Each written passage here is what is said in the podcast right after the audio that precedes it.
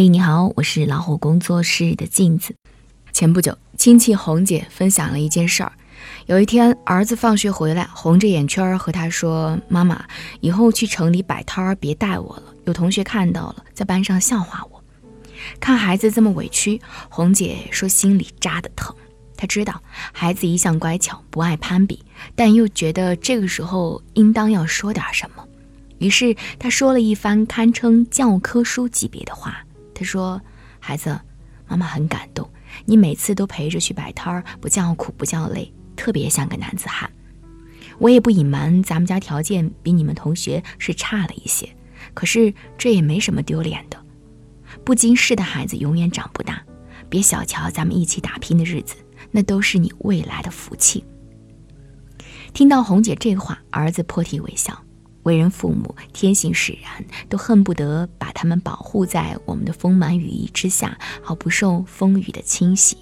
这样的爱当然是伟大的，可是这样的爱却不一定是最好的。《战国策》当中写道：“父母之爱子，则为之计深远。”真正有远见的父母，不是为孩子遮风挡雨，而是让他们在小小年纪就学会共担风雨。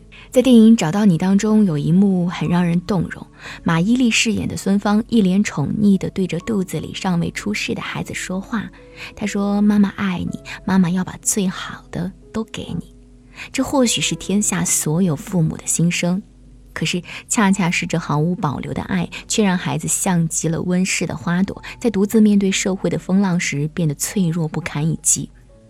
想起很多年前带过一个夏令营，刚给孩子们分好宿舍，有一个男孩怯怯地走过来说：“老师，我想回家。”我以为他初来乍到，有些不适应，连忙鼓励他几句，说：“刚来嘛，过两天就好了。”第二天早上，我特别留意了这个男孩。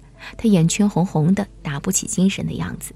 我把他轻轻叫到一边，问他怎么了。他一直低着头，就是不应声。没过多久，他母亲来把他接走了。我一脸诧异，还是男孩的舍友给我交了底。他说：“老师，他不会铺床，第一天晚上自己做了半宿。早上吃饭，他不会剥鸡蛋。”有一位作家说过这样一句话，很中肯，也很残酷，说：“为人父母是。”有有效期的，我们终究无法保护孩子这一辈子。总有一天，孩子要走出我们的温暖港湾，独自踏上征途，学着抵御风雨，乘风破浪。倘若我们没有教会他们生存本领，身处弱肉强食的丛林法则社会当中，他们该如何逢凶化吉、遇难成祥呢？父母最大的过错就是过度保护，这不仅不是爱。反而是以爱之名对孩子的伤害。好的父母不如撕开现实生活的一角，让孩子早点认识世界真实的模样。俗话说：“吃得苦中苦，方为人上人。”话糙理不糙。记得之前看过一部英国纪录片《富哥哥穷弟弟》，异母同胞天壤之别的结局让人唏嘘。哥哥伊凡是千万富翁，弟弟大卫却是底层的流浪汉。从小在同样的家庭环境成长，其实两个人吃的、穿的、用的、上的学校都差不多，唯一不同的是，哥哥伊凡是老大，父母舍得让他吃苦；而弟弟大卫是老幺，父母事事包办宠溺。采访当中，哥哥伊凡至今说起童年经历，还是有一些愤愤不平。从他八岁开始，就开始帮别人遛狗、修草坪、送报纸，晚上还要去超市打工。而弟弟大卫则被父母娇生惯养，什么活儿也不用干，成天游手好闲，自由自在。可是俗话说得好，惯子如杀子，父母不舍得大卫吃的苦，都被这个社会狠狠地还了回来。习惯了生活在蜜罐里的大卫，成年之后再也扛不住任何的挫败，最后落得一无所有。反观从小被不停使唤的伊凡，却早在生活的摸爬滚打当中练就了一身的武艺，再大的风雨也能让他无所畏惧。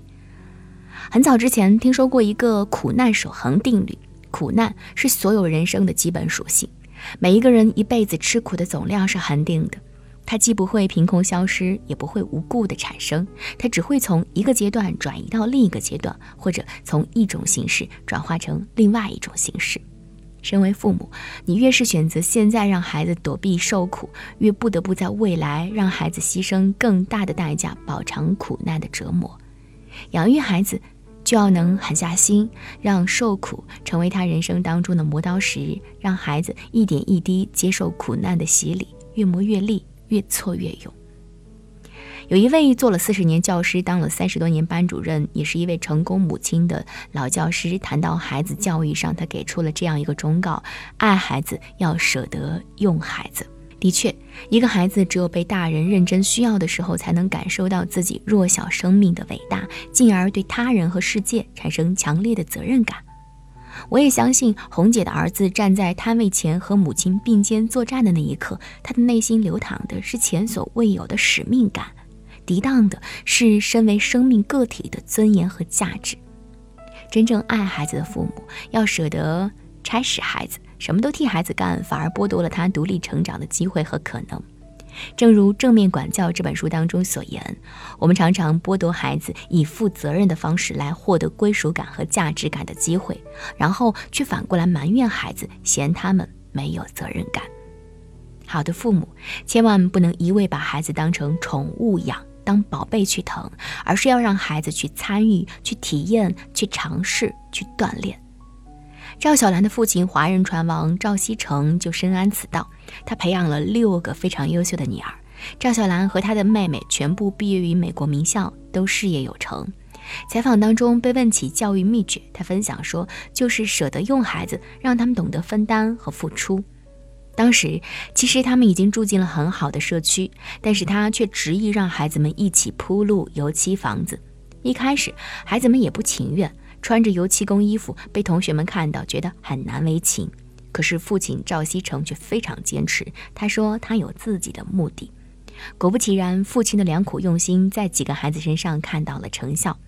二妹赵小琴是威廉和玛丽学院的硕士，三妹赵小美出任过纽约州消费者保护厅厅长，四妹赵小甫获得哥伦比亚大学法学博士学位，是一位律师，而五妹赵小婷也是哈佛大学商学院的硕士，如今也是大学教授。六妹赵安吉用三年时间读完哈佛学士学位，在获得企业管理硕士之后，回到父亲的福茂航运公司挑起了大梁。不得不承认，教育本身其实是有一些反人性的事情。按照孩子的本能，当然喜欢舒服的成长方式。可是，假如父母任由发展，很有可能提前埋下地雷，将来有一天可能会以悲剧收场。像赵锡成这样有智慧的父母，都要有点狠心。有一次，我不经意地问红姐：“那么大的太阳，让孩子跟着摆摊儿，你也心疼吧？”她憨憨地笑了笑，说了一句特别质朴却在理的话：“她说我可以惯着他，社会不会惯着他。早吃苦，早当家不是坏事。身为父母，未来养育的日子还是得心再狠一点，手段再辣一些。只有让孩子历经风雨的洗礼，才能终有一日长成搏击蓝天的雄鹰，从此自信地翱翔天空。世间永远没有不凋谢的花。”人生永远没有不难走的路，既然世事无常，防不胜防，何不让孩子练就一身铜皮铁骨、刀枪不入呢？好的父母都要舍得让孩子吃点苦头，不是不能为他们遮风挡雨，而是在那些共担风雨的日子，才是孩子未来披荆斩棘的最大底气。我是静子，感谢陪伴，更多精彩不要忘记关注微信公众号“老虎小助手”。